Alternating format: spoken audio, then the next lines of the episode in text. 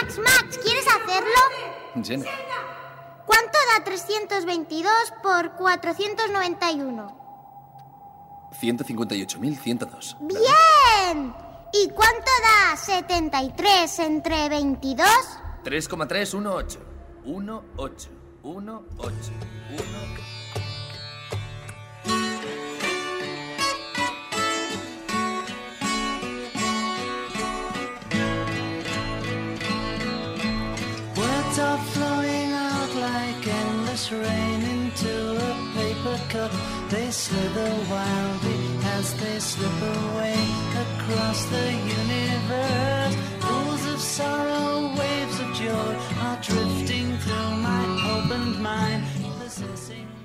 Muy buenas tardes. Daos prisa que despegamos ya. Que la nave ya está en la pista de lanzamiento y nuestra piloto Ana Tamayo preparada.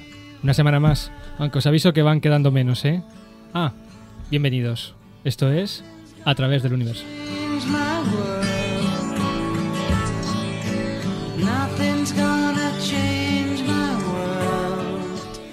Bueno, tras el despegue nos lanzaremos en picada a conocer qué bulle de nuevo en nuestro querido universo. Las portadas de los noticieros análisis serán nuestras astronoticias.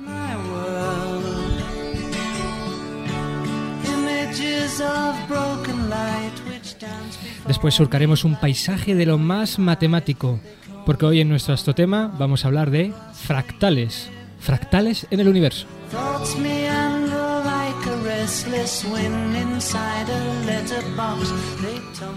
Después la nave seguirá tranquilamente su camino y suavemente aterrizaremos en la parte más personal y abierta del programa. ¿Es astrofísica todo lo que reluce? Creemos que sí, y por eso nuestra sección de Astrovida. Hoy algo más que un escritor de ciencia ficción. Ray Bradbury. Hoy quemaremos libros.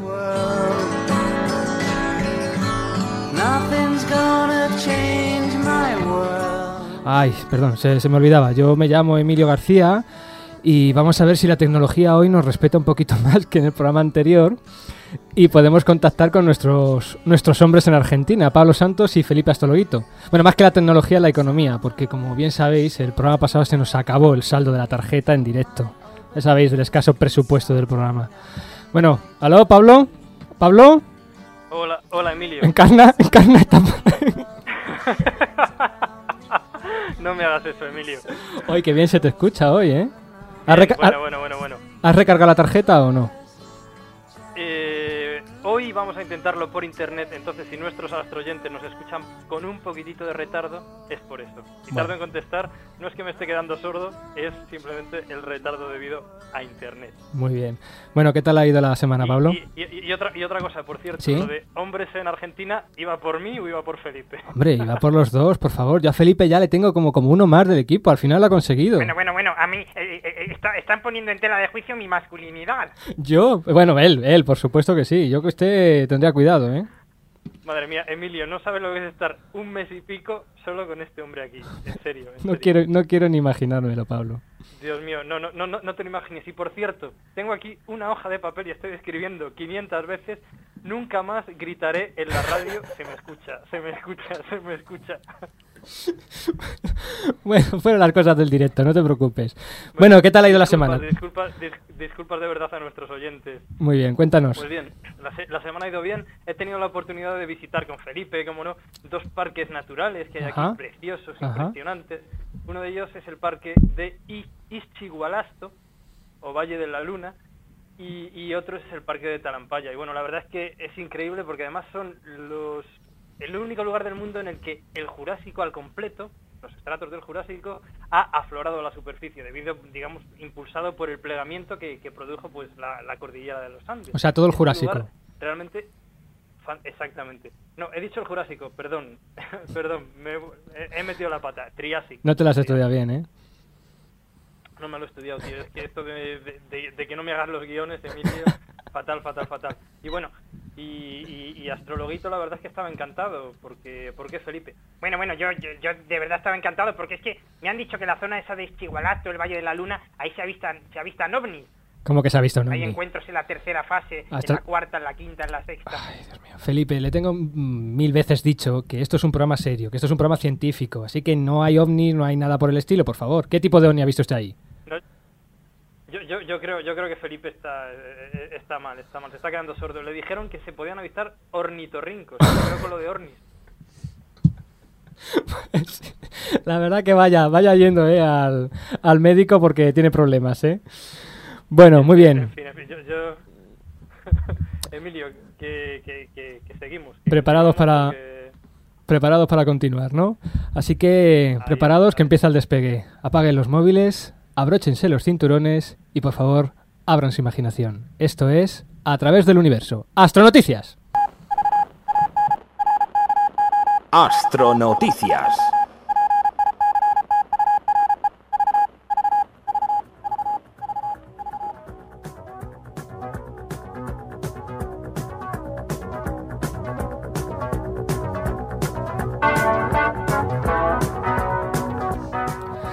Bueno, Pablo, hoy tenemos dos astronoticias, ¿no? ¿Empiezas tú con la primera? Bien, sí, no voy a decir si se me escucha, ya lo he aprendido del otro programa. Bien, vamos con la primera. Cúmulo estelar muy masivo descubierto en la Vía Láctea.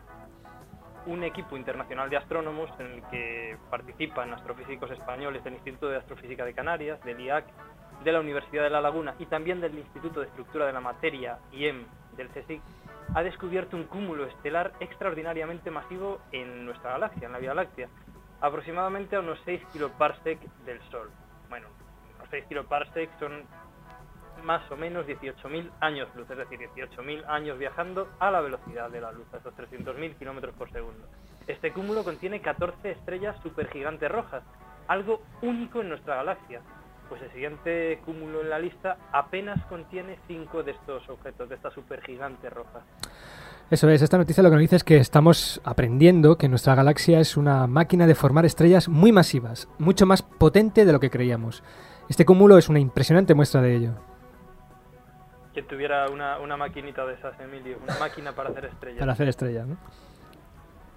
poético y, y cierto además. La presencia de estas estrellas, de estas supergigantes que nacieron con masas de entre 15 y 25 meses, perdón, entre 15 y 25 veces, veces la masa del Sol y que están cerca de morir como supernovas, indica que el cúmulo debió contener pues entre 20.000 y 40.000 veces la masa del Sol cuando comenzó a formar estrellas, hace unos 10 millones de años. Ahí en nada. Ahí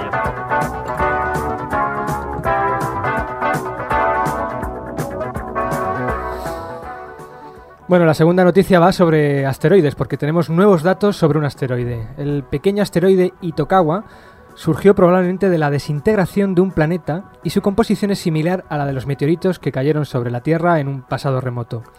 Los componentes del asteroide, principalmente los minerales olivina y piroxeno, fueron descubiertos por el espectrómetro infrarrojo de la sonda Hayabusa. Siempre me haces decir los nombres raros, de verdad. Lanzada por la Agencia de Exploración Aeroespacial Japonesa en el año 2003. Bueno, bueno, E- E- Emilio, Emilio, ¿cómo se llamaba el asteroide? A ver, Itokawa. ¿Es correcto, Felipe? Itokawa. Itokawa, no, pues yo, Itokawa y Acariciagua y, y. Pablo, ¿puedes retomar el pulso del programa, por favor? Ma- Madre mía, le voy, le voy a quitar el micro. Bien, la nave se acercó en dos ocasiones al asteroide para recoger muestras y en el 2010, en una aproximación a la Tierra, se desprenderá un contenedor con estas muestras, que según lo previsto reingresará en la atmósfera y caerá en una región central, de, en la región de, de Australia Central. Pese a que en un primer momento los científicos responsables de la misión dudaran de que la nave pudiera haber recogido muestras del asteroide, luego comprobaron con alivio que sí pudo hacerlo y las primeras conclusiones ven ahora a la luz. Una cosa, Emilio, con el tiempo que ya llevo en Argentina, esto de recoger y coger muestras me empieza a sonar mal. Por favor, eh, corramos un estúpido velo. Eh, dices, dices bien que tuvieron problemas porque me consta que tuvieron muchísimos problemas de comunicación, de problemas con los motores de la nave, en fin. Pero afortunadamente obtuvieron esas muestras, ¿no? Y esas muestras nos han dicho que Itokawa es un asteroide formado por escombros rocosos que se extienden sobre una superficie de más o menos medio kilómetro de largo y que gira en torno al Sol a más de 516 millones de kilómetros de la Tierra. De acuerdo con las teorías más aceptadas por los astrónomos, los asteroides, como Itokawa, así como los cometas, guardan en su composición geológica las huellas de la creación del sistema solar.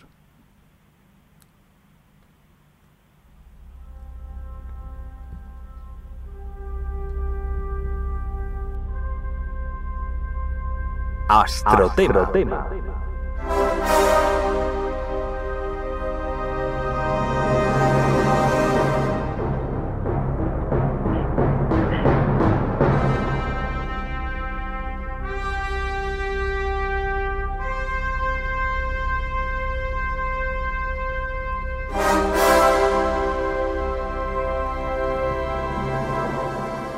Muy bien, vamos ya corriendo con nuestro astrotema de la semana. Bueno, como todos sabéis, y hoy hemos comentado muchas veces en el programa, la astrofísica es una ciencia principalmente observacional. Observa el cielo a través de los telescopios, ¿no? Siempre imaginamos a los astrónomos pegados a un telescopio observando el cielo. Y esto es así. Pero no solo así, ¿verdad, Pablo? Pues no, Emilio, no, no, queridos, queridas astroyentes, observamos la naturaleza para intentar comprenderla, para intentar entenderla, para intentar averiguar lo que subyace en el fondo de la misma. Pero para esto, pues, pues no basta solamente con observarla, necesitamos algo más, necesitamos una ayuda inestimable, una herramienta que para un científico y para un astrofísico es fundamental. Necesitamos las matemáticas. Reitero mis sospechas. 1. Las matemáticas son el lenguaje de la naturaleza. 2. Todo lo que nos rodea se puede representar y entender mediante números. 3. Si se hace un gráfico con los números de un sistema, se forman modelos. Estos modelos están por todas partes en la naturaleza. Pruebas. El ciclo de las epidemias. El ciclo de las manchas solares. Las crecidas del Nilo. Somos coordenadas de un par. Incógnita que aún falta por despejar. Es que no hay nada mejor que revolver el tiempo con el café. Es que no hay nada mejor que componer sin guitarra ni papel.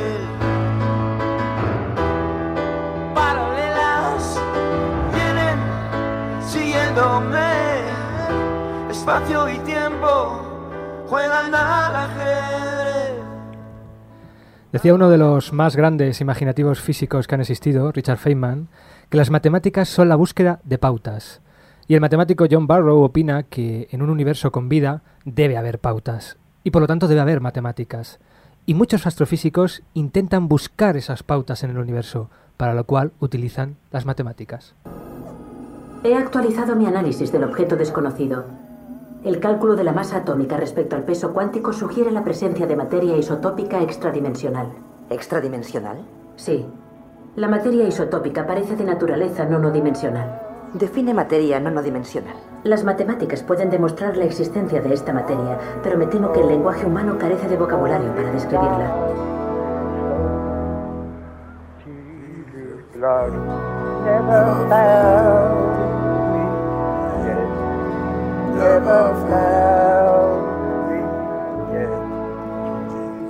Bueno, tranquilos que la clase de matemáticas de hoy no va a ser tan complicada. Además, hoy no vamos a hablar de matemáticas en general, sino de un objeto matemático muy concreto. Y esta extraña canción, que suena de fondo, nos sirve en bandeja para introducirlo. Pues sí, pues sí, porque hoy, en- a través del universo, vamos a hablar de fractales. De frutales, de frutales. Bueno, si ya lo decía yo, aquí Argentina está, está llena de frutales. Emilio, dame una mano, por favor. Amordázalo, por favor. Frutales, sí, frutales. Que no, que no, Felipe, de fractales. Y esta canción de, a ver si lo digo bien, de Gavin Bryars y Tom Bryars. Ujú. es supuestamente un, un tema fractal. Y es que hay música fractal, literatura fractal, arte fractal, y como hoy veremos es posible que hasta el medio interestelar sea fractal. Pero para hablarnos de medio interestelar, de fractales y de matemáticas, tenemos hoy con nosotros a Néstor Sánchez. Hola, Néstor. ¿qué Siempre tal? vamos a empezar... Hola, ¿qué tal? Cuentas tú el currículum de Néstor, ¿no, Pablo? ¿Eh? Cuentas tú el currículum de Néstor. Cuento yo el currículum de Néstor, además estoy muy cerquita de... de- de- de- bueno, muy cerquita. Estoy, estoy en su continente, en el continente de origen de, de Néstor. Bueno, Néstor es licenciado en física por la Universidad del Zulia. ¿Es Zulia o Zulia? Zulia. Zulia, Acentuado en vale, la U. Que no, que no lleva la tilde. Vale, Zulia. Bueno, licenciado en física por la Universidad del Zulia, Maracaibo, Venezuela. Se doctoró en astronomía y astrofísica por la Universidad de los Andes, en Mérida, que también se encuentra en Venezuela. Fue profesor del Departamento de Física de la Universidad del Zulia entre los años 1992 hasta el 2004.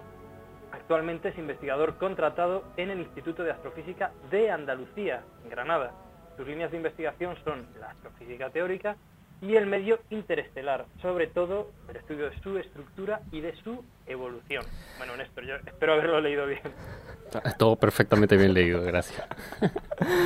Bueno, yo voy un poco con sus aficiones. Eh, decir que es un gran aficionado a la astronomía desde los 10 años de edad, o sea que, que es bastante vocacional. Segundo, dice que es muy aficionado a las mujeres, lo cual lo dice Bueno, bueno, él. como yo, como yo. Sí, yo, como yo yo, también, yo también, sí, lo que me dejan, sí. Y bueno, de hecho decir que hoy ha venido acompañado con su mujer y con uno de sus hijos, que luego a lo mismo les hacemos entrar en antena, ¿eh? O sea que estén atentos. Otra de sus aficiones, la música, el cine y, y esto me ha encantado, la meditación descarrilada. Sí, es decir, medi- meditar pero sin objetivo específico, simplemente meditar por meditar desde cualquier trivialidad, como la que más me gusta, por ejemplo, las mujeres, hasta cosas más trascendentales como el origen del universo o de las mujeres. Bueno, bueno, pero, pero, pero un- una cosa, Néstor, una cosa. Dime, Pablo. Ti- Tiene mérito que estés diciendo eso estando tu mujer delante, ¿eh? Tiene mucho mérito. Por supuesto que tiene mérito. E- Ella lo sabe. Ahí está Astrologuito, Bueno, que bueno. quiero saludarlo, por favor. Hola, hola, hola. ¿Cómo Hola, Astrologuito. Espero conocerte en persona algún día. Bueno, bueno, yo, yo, yo creo que sí, aunque aunque con lo que estoy viendo aquí de, de tu continente, de América del Sur, yo creo que me voy a quedar por acá, ¿eh? Bueno, después de este compadre que tenemos, yo creo que en vez de hablar de medio interestelar vamos a ver si las mujeres son fractales o no, porque... Lo que pasa es que las mujeres son demasiado complicadas como para tratar de estudiar. Bueno, entonces vamos a empezar por el medio interestelar, Es que es más, más sencillo. sencillo. y más, más, sí. Bueno, por centrar un poco el tema de una vez. Néstor, ¿qué es el medio interestelar? ¿De qué se compone? ¿Cómo es su estructura? Etcétera, etcétera. Vale, vale. Digamos que, que la definición más general y más simple que uno puede dar es todo aquello que hay entre las estrellas, como su propio nombre indica. Entonces, por todo aquello, uno en principio no solamente está hablando de la materia, de la masa que puede haber, porque el medio interestelar, a pesar de que parece estar vacío, y en promedio está mucho más vacío que el vacío más perfecto que se puede haber hecho en la Tierra, este, está lleno de, de- de materia, de gas y de polvo. Pero además de eso también hay radiación, o sea, luz, la luz eh, que producen las estrellas, campos electromagnéticos, campos magnéticos y también estas partículas eh, relativistas que se llaman rayos cósmicos también. ¿no? Pero aunque mucha gente se refiere al medio interestelar como solamente el- el- la masa y el gas que hay entre las estrellas, en principio es un gas muy diluido, muy tenue, pero es muy importante. Digamos, en, en- en nuestra galaxia, por ejemplo, alrededor del 10% de su masa eh, está hecha de este gas interestelar, que es básicamente compuesto de los elementos más livianos, el hidrógeno y el helio principalmente, y en el cual, digamos, hay una gran variedad de estructuras y de condiciones físicas. O sea, por mencionar una característica como la temperatura, una característica muy conocida puede ser desde tan frío como 20 grados Kelvin, Ajá. sabiendo que el, el cero absoluto, o sea, el frío más frío posible es 0 grados Kelvin, hasta, qué sé yo, eh, un millón de grados Kelvin, digamos, ¿no? Eh, para el gas coronal. Entonces, hay todo un rango de, de- de- de características y de composición química y de estructura que hace que este, esta, esta, esto que es el medio interestelar sea un tema muy interesante de estudio y además muy importante, digamos, a la hora de modelar. Pues Es, es- es importante también en el sentido de que es, es la, el enlace entre las estrellas, esos objetos que, que son fundamentales en astronomía porque son los que convierten la materia en luz y las galaxias que son los elementos fundamentales en el universo. ¿no? Muy bien, muy bien, muy bien, muy bien. Bueno, Pablo, ¿alguna pregunta tienes por ahí? Bueno, sí, sí, sí. Por, por seguir centrando eh, el tema. Ya, ya tenemos claro lo que es el medio mujeres- interestelar. ¿Qué, qué tipo de mujeres no? bueno, eh, ¿qué, qué es, ¿qué es exactamente un fractal? Con palabras que, que, bueno, que, que gente tan, tan torpe como yo podamos comprender. ¿Qué es un fractal? Sí, es que lo tengo que decir con esas palabras porque son las únicas también que yo podría utilizar, porque la definición exacta, digamos, la definición matemática de lo que es un fractal es como buena definición matemática lo suficientemente complicada como para ser ajena a la mayoría de los mortales, ¿no?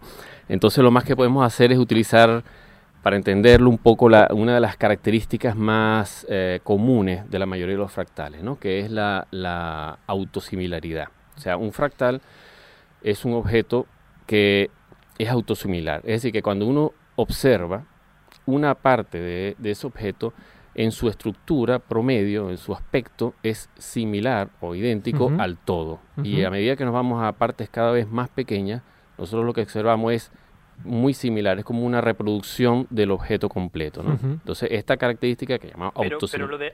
Dígame, dígame.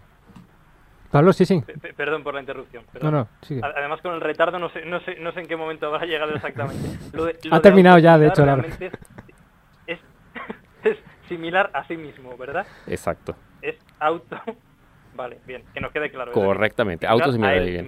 Es decir, que tú eh, lo, lo ves cada una de sus partes y entonces es idéntico a sí mismo. Entonces es una de las características fundamentales, que no es la única en realidad y que en principio no es la definición de un fractal, pero digamos que es una de las cosas a la que la mayoría de los mortales nos permite entender lo que es un fractal. Si me permites una- un detalle. Entonces es como si, si yo ese objeto, digamos, lo viera con un microscopio, seguiría viendo el objeto, digamos. Seguiría viendo las mismas características, las mismas... Como si el objeto siempre estuviera ahí, ¿no? Digamos, ¿no? La, misma forma. Tú ¿no? tienes un objeto de un tamaño y tú coges un microscopio y ves una parte de ese objeto Ajá. y viendo esa parte no eres capaz de saber si estás viendo una parte del objeto o el objeto O todo el objeto. Muy bien, muy bien. Fantástico.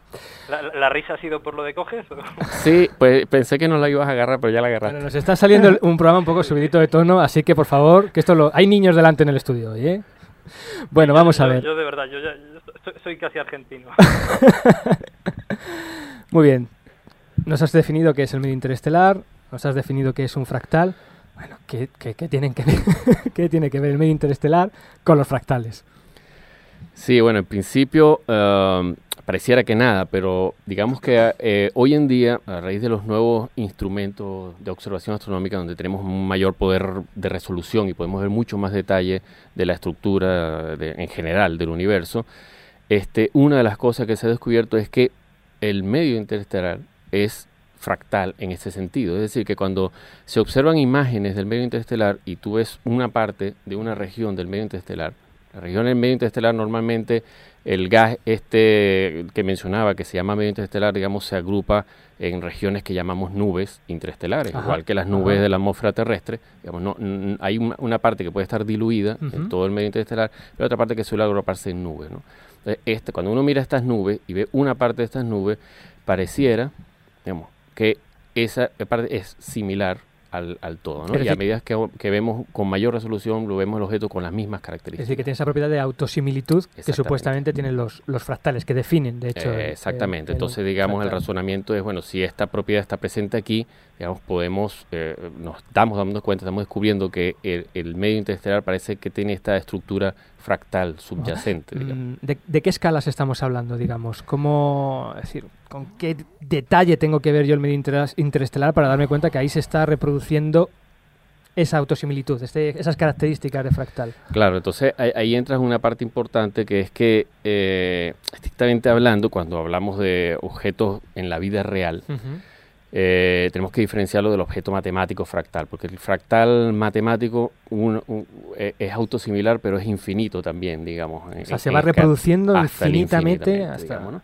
Pero digamos que en la realidad tú tienes un límite, Ujú. un límite impuesto, digamos, no solamente un límite que tú tienes por tus limitaciones de, de instrumentales, sino el Ujú. límite físico, Ujú. ¿entiendes? De hasta dónde llega tu escala, hasta el átomo más pequeño que tú puedas observar, me- menos de ahí no puedes ver, ¿no? Entonces, aquí estamos hablando de acá de- de- de- desde muchos parsec del tamaño de los grandes complejos de nubes donde se forman las estrellas, hasta la, la- los objetos más pequeños, la escala de parsecs, que son los que van a dar origen a las estrellas, pero digamos hasta ese punto. Un ¿no? detallito, un parsec que es más o menos 3,5 años luz. ¿no? Correcto, como dijo hace rato Pablo, como tres años luz más o menos, ¿no? ajá. Entonces digamos que en ese rango nosotros podríamos decir que el medio interestelar es fractal o parece fractal en ese rango de escalas De espaciales. escalas digamos, ¿no? Ya llega un momento en que escalas más pequeñas este, tú tienes ya otras cosas, estrellas y planetas o seres vivos, y en escalas más grandes pues ya tú tienes galaxias también y tienes otras Digamos cosas. que hay una parte intermedia que es donde se ve esa propiedad fractal, ¿no?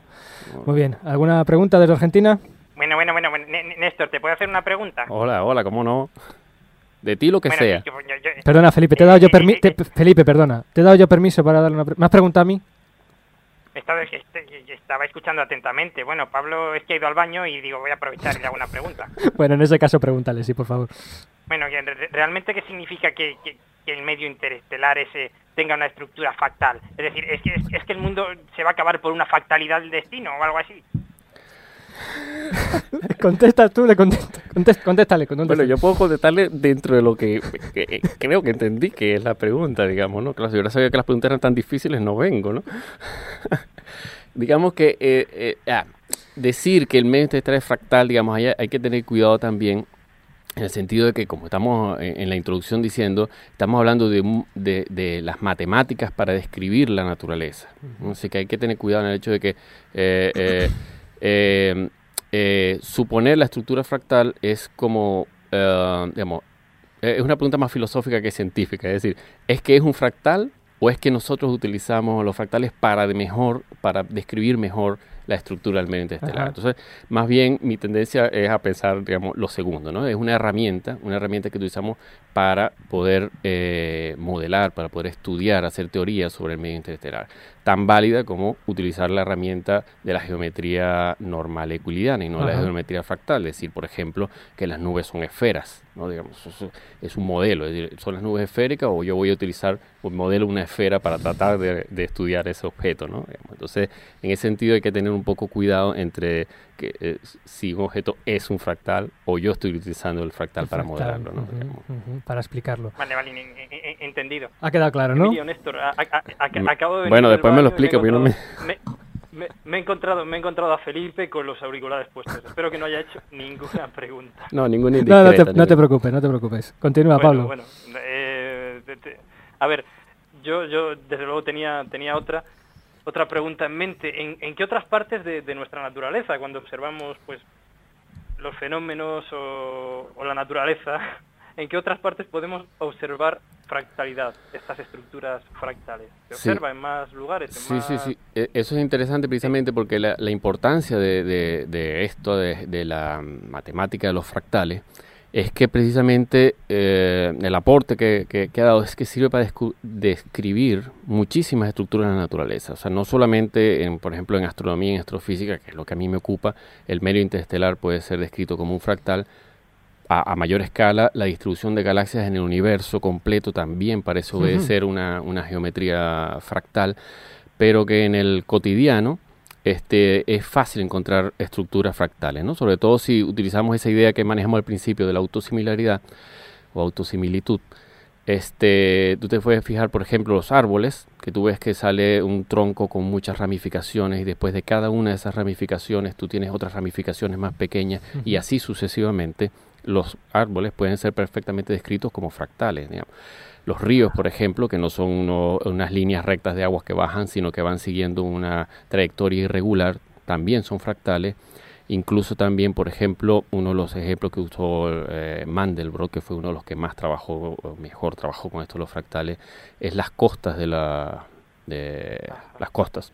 la, La frontera línea- entre, la- el- entre la tierra y el agua. línea, la línea que dibujan Sí, las la línea costera este, parecen, digamos, seguir también esta geometría Ajá. fractal, ¿no? Digamos, entonces, digamos, por todos lados. hay- Diga, diga. Perdón. Sí, también hay un ejemplo pues bastante claro que creo haber leído. No sé si lo has dicho, igual lo has, lo has dicho y con, con el retardo no, no te he entendido bien.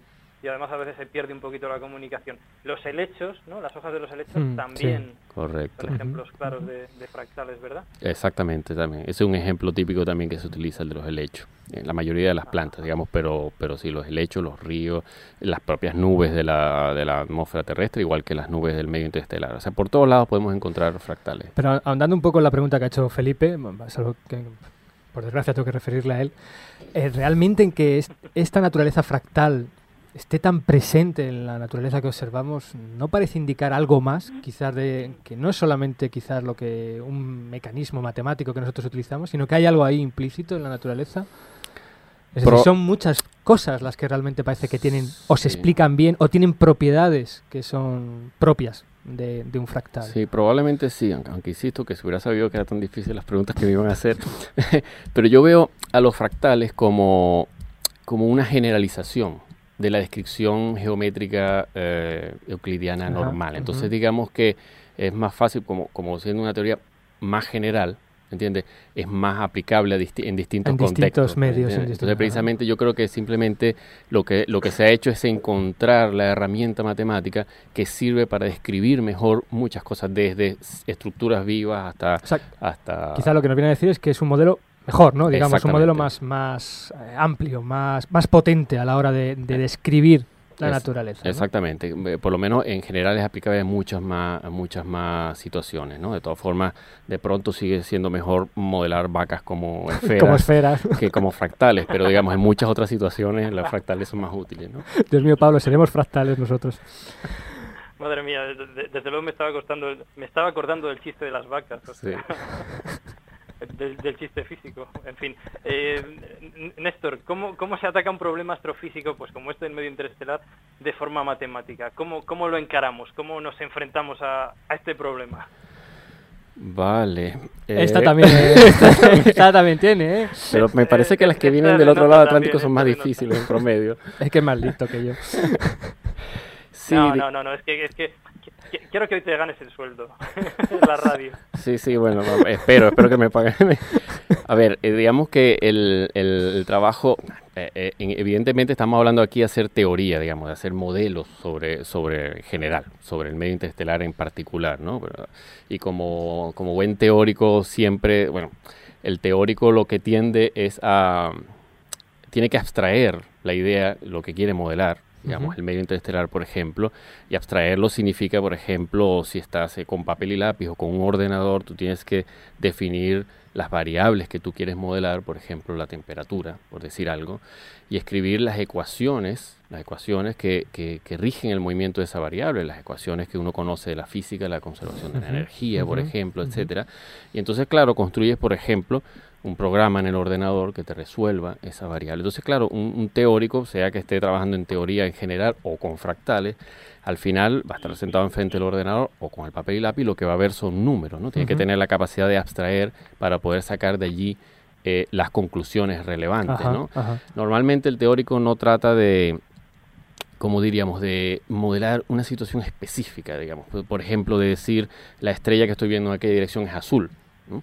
Sino que trata de modelar los principios físicos subyacentes. ¿no? Por ejemplo, a través del modelo, eh, decir o concluir que el 50% de las estrellas son azules, por Ajá. ejemplo. ¿no? Digamos, más que... Bueno, y supongo que explicar el por qué es azul, ¿no? Exactamente, que es la, es la esencia al final, digamos, el, el- el- el- científico lo que tiene que hacer en última, eh, como filósofo de la naturaleza, es entender, comprender, explicar el porqué de lo que está observando, ¿no? Entonces, no ir, no estar en un extremo, por ejemplo, el extremo del que sería, llamémoslo el observacional, porque estamos hablando de astronomía, empedernido, que simplemente se limitaría a observar y describir, de decir, por ejemplo, hay una estrella azul en, en aquella dirección, o tampoco ser el teórico extremo que se encierra en su despacho con un buen jarrón de café y hace una teoría y dice todas las estrellas son rojas, por ejemplo. Entonces Ajá. tú dices, bueno, es muy bonito porque es la teoría más sencilla, Ujú, pero es que las ujú. estrellas no son rojas, ¿no? Entonces, Ambos tienen que convivir el- y ambos tienen que cada uno aportar el, el teórico empedernido tendería a decir, bueno, la naturaleza está mal porque la teoría es, es esta, ¿no? Pero lo, lo ideal es convivir y llegar al equilibrio, ¿no? Pero,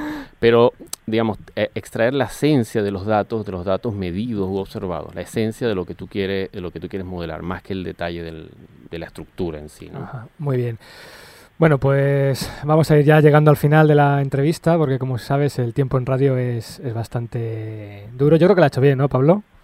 ¿Tú qué crees, Pablo? Sí, sí, perfecto. Pero yo le quiero, yo le quiero preguntar a Alexander, que es su hijo que está aquí, no sé si se va a atrever a... a- está como separado un metro del micrófono porque le da vergüenza, pero yo le quiero preguntar si cree Dile- que, que papá... que no muerde, que no muerde. que no muerde, ¿no? ¿Tú crees que papá lo ha hecho bien, que se merece la canción de...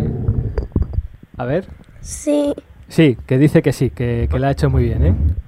Oye, yo, yo, yo tengo, ya, ya no vamos a hacer más preguntas a Néstor. Yo quería Menos, un menos mal, menos mal, porque ya estoy ya que no puedo. Y, y ya- Bueno, lo de las mujeres fractales lo vamos a dejar para eh, eh, fuera de aire. Mujeres fractales, madre mía, suena, suena bonito. Que, que- quería pedirte que me dejaras presentar la canción. Qué lindo, qué ternura. Por favor, Pablo, presenta la canción. Puedo, puedo. Vamos, Pues to- bien, toda tuya, No, Pablo. pe- Pero, no digas mucho lo de que ternura porque yo, yo creo que voy a aprovecharme también de, de esta canción que me encanta para dedicársela también a alguien. Bien, bueno, la canción favorita, con permiso de, por supuesto, de Emilio, con permiso de Néstor, la canción favorita de Néstor pues es la canción del elegido, canción preciosa de, de Silvio Rodríguez, por supuesto, para Néstor, para su familia, para su mujer, para Alexander, no sé si está por ahí tu hija también, no lo sé. No, no, no, no ha venido hoy. No, bueno, pues tam- también se la dedicamos a ella. Y bueno, yo se la quiero dedicar a una persona especial y, y atípica que, que ella sabe quién es. Canción del elegido de Silvio Rodríguez.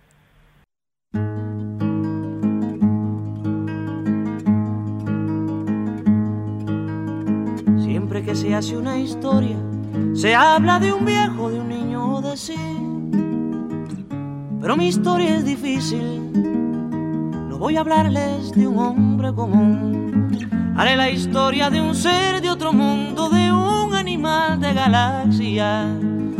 Es una historia que tiene que ver con el curso de la Vía Láctea. Es una historia enterrada, es sobre un ser de la nada.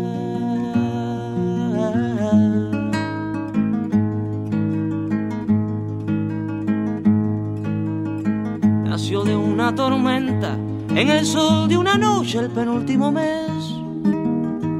Fue de planeta en planeta buscando agua potable. Quizás buscando la vida buscando la muerte, eso nunca se sabe. Quizás buscando siluetas o algo semejante que fuera adorable. O por lo menos querible, besable, amable.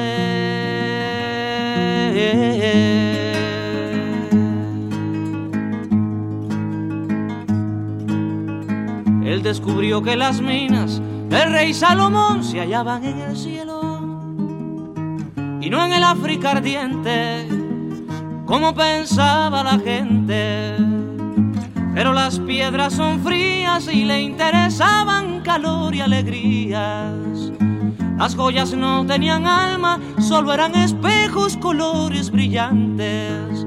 Y al fin bajó hacia la guerra, perdón, quise decir a la tierra.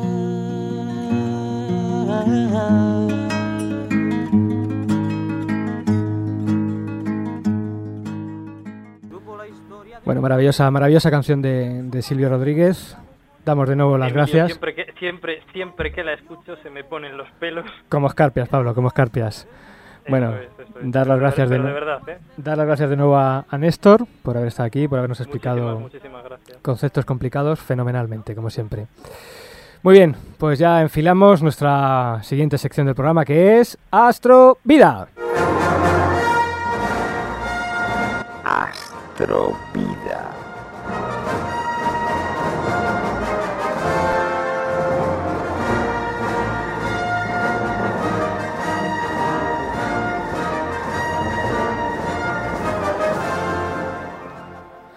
Bueno, aunque la mayoría de nuestros oyentes ya lo sabéis, eh, pero por si acaso hay algún nuevo fichaje que se haya incorporado recientemente, pues la idea de Astrovida es tener como una especie de cajón desastre, pues donde tengan cabida cosas relacionadas con la astrofísica, pero que no tengan por qué ser las exclusivamente científicas. Eso es, y por eso en Astrovida pues hemos tratado aspectos históricos acerca de los hombres y de las mujeres que han hecho avances en la astronomía. Nuestros esto es lo que hemos llamado nuestros queridos astroseriales, astroculebrones. Madre mía, hoy hemos Astroculebrones. indagado en la parte más más mitológica. Eso es lo mío, sí, lo, lo mío, la, la- la mitología. Astrologuito, déjeme terminar. Hemos indagado en la parte más mitológica que subyace en esta ciencia, la astronomía. Muy bien, pero hoy queremos recuperar algo que ya hicimos algunos, algunos bastantes programas mm, en nuestra astrovida, que es dedicarla no a un astrónomo o a un astrofísico, sino a un escritor, a un escritor de ciencia ficción.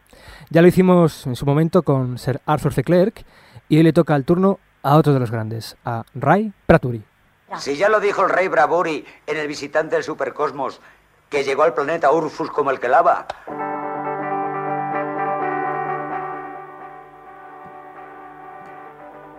Adelante, Pablo. Bueno, bueno, nosotros nosotros preferimos, me estaba riendo solo, preferimos pronunciarlo Ray Bradbury. Ray Bradbury, Un escritor que, que aunque nunca, que aunque nunca se ha considerado a sí mismo un autor de ciencia ficción como tal, sino más bien un autor del género de fantasía, ha escrito muchas obras con elementos astronómicos y astrofísicos. Por ejemplo, tiene muchas obras que nos hablan sobre los viajes espaciales. Así que empecé a pensar en las estrellas.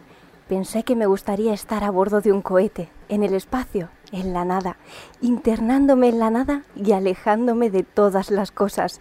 Supe entonces que la única felicidad posible para mí era el espacio.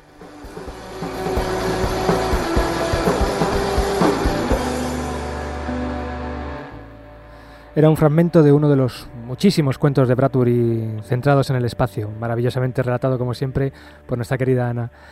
Ray Douglas Bradbury nació un 22 de agosto de 1920 en Wickenham, Illinois. Era el tercer hijo de Leonard Bradbury y de Esther Mary Moberg. Su familia se mudó numerosas veces hasta que en el año 1934, en plena Gran Depresión, se instalaron definitivamente en Los Ángeles, en California. Emilio, ¿dónde, dónde nació? En Wickenham. Ahí, ahí en Wickenham.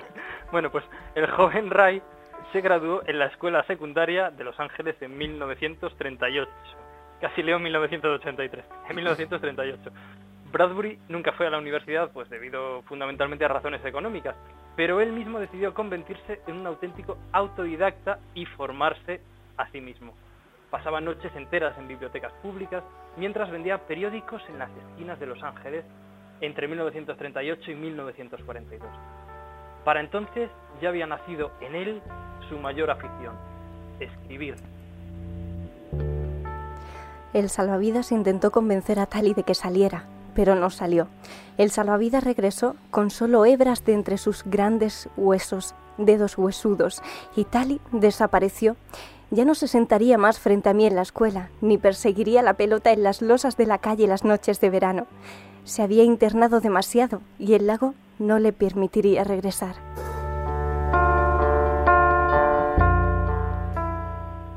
Es un fragmento de El lago, un pequeño y poético cuento que Bradbury escribió en el año 1942.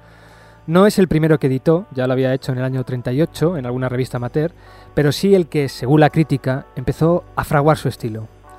En el año 43 se llena de valor y deja su trabajo de vendedor de periódicos y se lanza a vivir de la escritura. En el año 45 escribe The Big Black and the White Game, que fue seleccionada para el premio de mejor historia corta americana de aquel año. En 1950 escribe su primera gran obra y una de las más famosas, Las Crónicas Marcianas.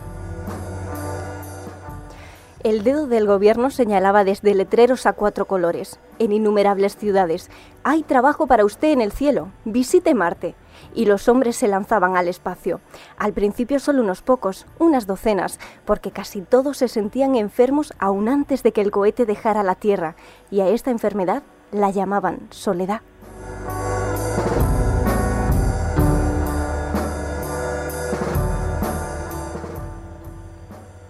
Qué bonito, qué bonito lo de la soledad.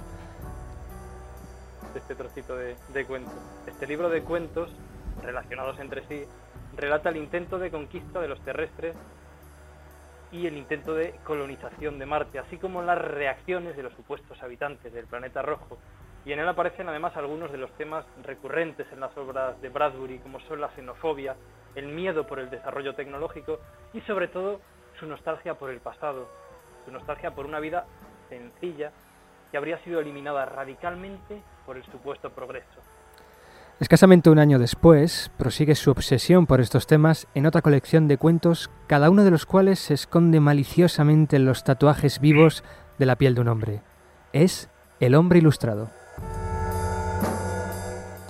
El hombre ilustrado era una acumulación de cohetes y fuentes y personas, dibujados y coloreados con tanta minuciosidad que uno creía oír las voces y los murmullos apagados de las multitudes que habitaban su cuerpo. Había prados amarillos y ríos azules, y montañas y estrellas y soles y planetas extendidos por el pecho del hombre ilustrado como una vía láctea.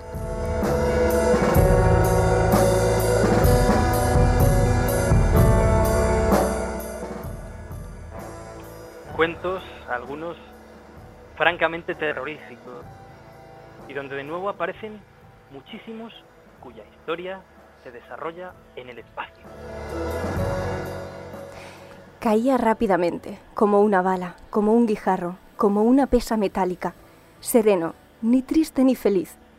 Cuando entre en la atmósfera, arderé como un meteoro. Me pregunto si alguien me verá, dijo en voz alta. Desde un camino, un niño alzó la vista hacia el cielo. Mira, mamá, mira, gritó, una estrella fugaz. La estrella blanca, resplandeciente, caía en el polvoriento cielo de Illinois. Pide un deseo, dijo la madre al niño. Pide un deseo.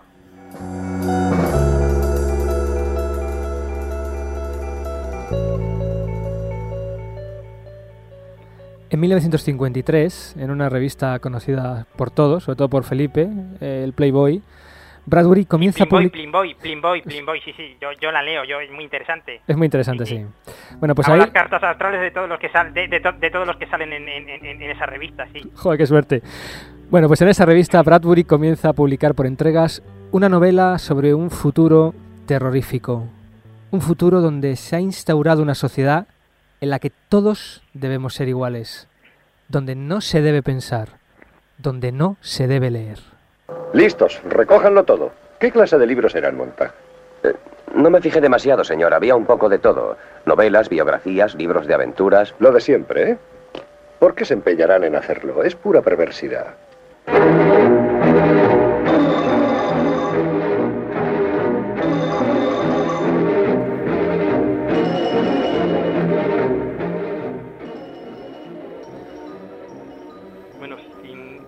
Duda, sin duda la obra más conocida de Bradbury y quizá una de las mejores. Fahrenheit 451. que Ese es número que llevan todos ustedes, ¿qué significa? Ah, Fahrenheit 451. A ver, Pablo, ¿cómo se llama la, la novela? Fahrenheit 451. Ese número que llevan 451. todos ustedes, ¿qué significa? Ah, Fahrenheit 451. ¿Y por qué 451 en vez de 723 o cualquier Fahrenheit otro? 451 es la temperatura a la que el papel de los libros empieza a arder.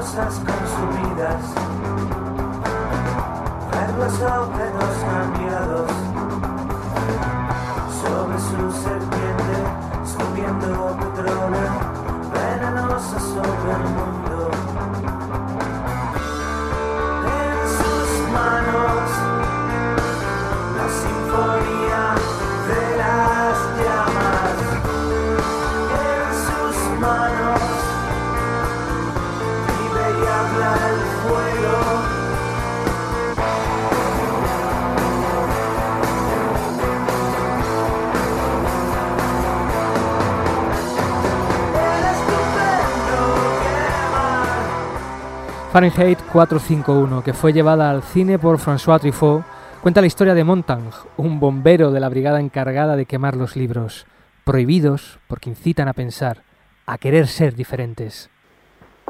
Ah, este debe de ser muy profundo. La ética de Aristóteles. Cualquiera que lo haya leído a la fuerza ha de considerarse superior al que no lo ha leído. Y es inútil, compréndalo. Todos hemos de ser iguales. Solo se alcanza la felicidad estando todo el mundo al mismo nivel.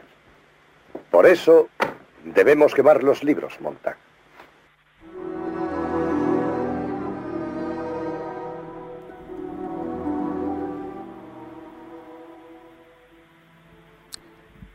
Fahrenheit 451 no es la única obra de Bradbury llevada al cine.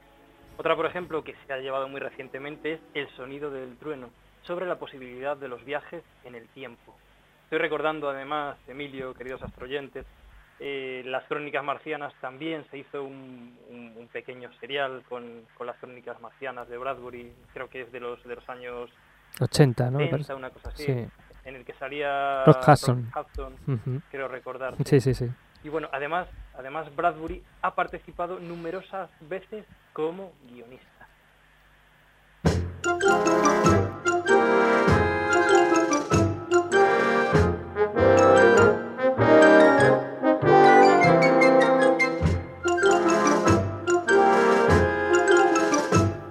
¡Qué tiempos, qué tiempos! Qué recuerdos. Qué recuerdo, qué recuerdo. De verdad que, que- que- que con el miedo que yo pasaba viendo algunos de estos, de estos capítulos se me ponen los pelos. Como Carpias, como Carpias. Hay, hay alguno que recuerdo. Bueno, estamos hablando de, de esa fantástica serie de televisión presentada por el maestro de suspense Alfred Hitchcock, que bueno, eran relatos cortos sobre suspense, terror, etcétera, etcétera, y que muchos de ellos, o algunos de ellos, fueron escritos por eh, Ray Bradbury. Además, Ray Bradbury llegó a tener su propia serie de televisión, The Ray Bradbury Theatre, donde se emitían historias suyas y él mismo ejercía como maestro de ceremonias. Ray Bradbury ha recibido además innumerables premios a lo largo de su vida, de los más prestigiosos, incluso un Emmy. Actualmente, con 86 años, sigue activo, escribiendo, dando conferencias e imaginando nuevos y sorprendentes futuros. Incluso tiene su propia página web, y la vamos a decir a continuación por si nuestros oyentes quieren visitarla. Emilio, la página web de Ray Bradbury es www.raybradbury, todo junto, raybradbury.com.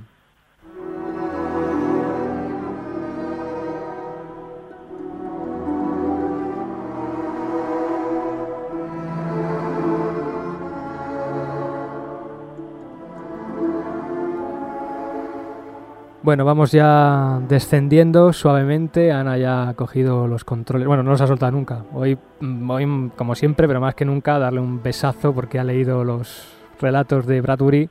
Vamos, maravillosamente. Yo creo que si Ray los hubiera escuchado estaría encantadísimo.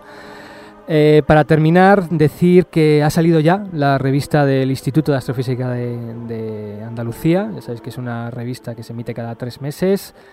Eh, en este número podéis encontrar pues artículos sobre... Anda, un artículo de un tal Pablo Santos. un artículo mío. Sí, un artículo tuyo. Este no hay que leerle. Después hay que también sobre las Stardust, sobre explosiones de supernova, sobre... Wow, un Ay, sí, este es buenísimo. Hay un fantástico artículo, maravilloso, el mejor de toda la revista, de un tal Emilio García, sobre historia de astronomía, vamos, con diferencia el mejor. Y luego No, también... no- no hay ninguno, no hay ninguno de un tal astrologuito. No, no, no, no hay ninguno, no hay, nin- no hay absolutamente ninguno. una carta, una carta astral impresionante. Sí, pero creo que va para, para el, el número 3003 de, de la revista. Con, la- con- con unas conjunciones planetarias que va a haber ahora. Sí, de poco. sí, pero no, no, no entró al final en, en edición, lo siento Felipe. Bueno, una revista fantástica que si queréis podéis escribir al instituto para solicitarla.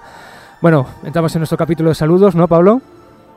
Pues sí, pues sí, y además soy cargadito, cargadito. Empezar saludando a uno de nuestros oyentes, un oyente italiano que se llama Armando Pisani, nos escribe desde Verona. Italia, y bueno, desde luego nos ha mandado hasta dibujos, dibujos que, que- que son para usted, astrologuito, que dibujos para Felipe, en los que, bueno, le habla de una antigua constelación egipcia, y yo no sé si Felipe querrá decir algo. Bueno, bueno, que sí, que, muchas gracias Armando, Armando Pisani, mu- mu- muchas gracias. Que voy a utilizar tu información, la voy a utilizar para hacer mis próximas cartas astrales. Muchas, mu- muchas gracias. Me ha encantado esa constelación de, de- de- del hombre ese persiguiendo a, a- a- a la mujer. Gracias, un, un beso muy fuerte desde... desde... Hoy, hoy hemos perdido, hemos perdido a Pablo. Bueno, ya queda muy poquito. También saludar a varios Joses que, son, que son- nos han escrito esta semana. Decir la dirección de correo para lo que queráis, para seguir escribiéndonos, para las canciones, para mm, lo que os dé la gana. La verdad que decir que, que vienen muy bien y que ayudan muchísimo a continuar con, con el programa. La dirección es universo.iaa.es. Como siempre, a ver, me dice Ana que... ¿Pablo? ¿Pablo? Ya estoy aquí, ¿se escucha? Se escucha perfectamente. Dile a Astrologuito que no toque el botoncito del teléfono. ¿Vale? Madre mía, madre mía. De, de- de verdad, es que se ha, se ha tropezado y se ha llevado los cables para allá, para... En fin. Bueno, te- mata, ha, hecho, ha hecho un, hue- ha hecho- ha hecho un agujero en la pared y está por ahí quejándose. Se lo han llevado a, a curarle, así puedo terminar yo tranquilamente. Bien. Saludar también. Bueno, ya, no ya habíamos... dicho. Sí, bueno, ya habíamos saludado ya a los Joses, pero si quieres repetir el saludo, adelante. Bien, bueno, a Paz y Javier de nuevo, que nos han mandado muchísimas canciones otra vez, a José San Pedro Vandelmer, a- al otro José que no sabemos cómo se apellida. Yo quiero saludar también de aquí a Marcela Cañada, que es una investigadora de la Universidad Nacional de San Juan, gracias a la cual, pues bueno, le ha, le ha dado unos caramelitos a astrologuito porque hoy estaba un poco un poco con la garganta mal y bueno, y, y me ha descubierto los misterios de la hierba mate, que ya en, en algún momento ya, ya los explicaremos también, aunque no sea algo astronómico. Bueno, ya hemos dado la dirección de correo, la repetimos, universo.ia.es y para terminar, Pablo, un minutito del podcast y la dirección donde se pueden descargar los programas. Bien, eh, para descargar el podcast tenemos que teclear en cualquier buscador memoria de acceso aleatorio. Y desde ahí pues buscamos a través del universo, ahí podemos ver pues el podcast y podemos pues también suscribirnos a, a él. A la sindicación, como dice nuestro amigo astromático. Que por cierto, muchísimas gracias por mantener la página, el blog, etcétera, etcétera, etcétera. ¿Y la dirección donde se pueden descargar los programas? Ah, www.ia.es barra radio IAA. Muy bien, pues ya estamos aterrizando. Eh, un besazo muy fuerte, Pablo. Nos veremos el próximo programa. Otro, Nos otro escucharemos. Para desde, desde, desde Allende los Mares, para vosotros, para los oyentes, para Ana, para Néstor, su familia y, y bueno. Muy que- un abrazo muy fuerte desde acá. Muy bien, y por mi parte, pues igual. Un besazo para todo el mundo. Esto ha sido A través del universo. Max, Max, mira. ¿Jugamos a los números? ¿Cuánto da 255 por 183? Yo ya lo sé. ¿Y tú también lo sabes? ¿Cuánto? 46.665. ¿Lo ves? ¿Y cuánto da 748 dividido por 238? Yo lo sé. ¿Cuánto da?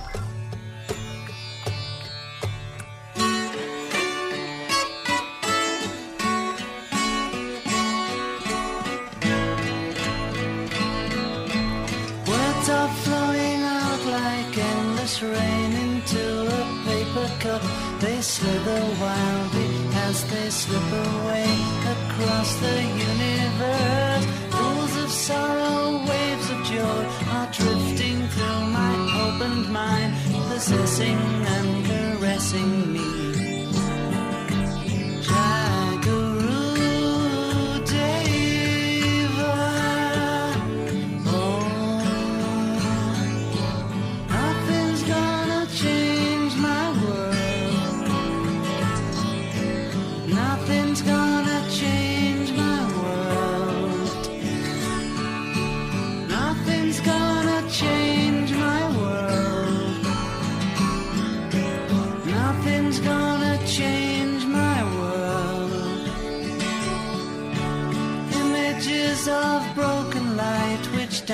Before me like a million eyes.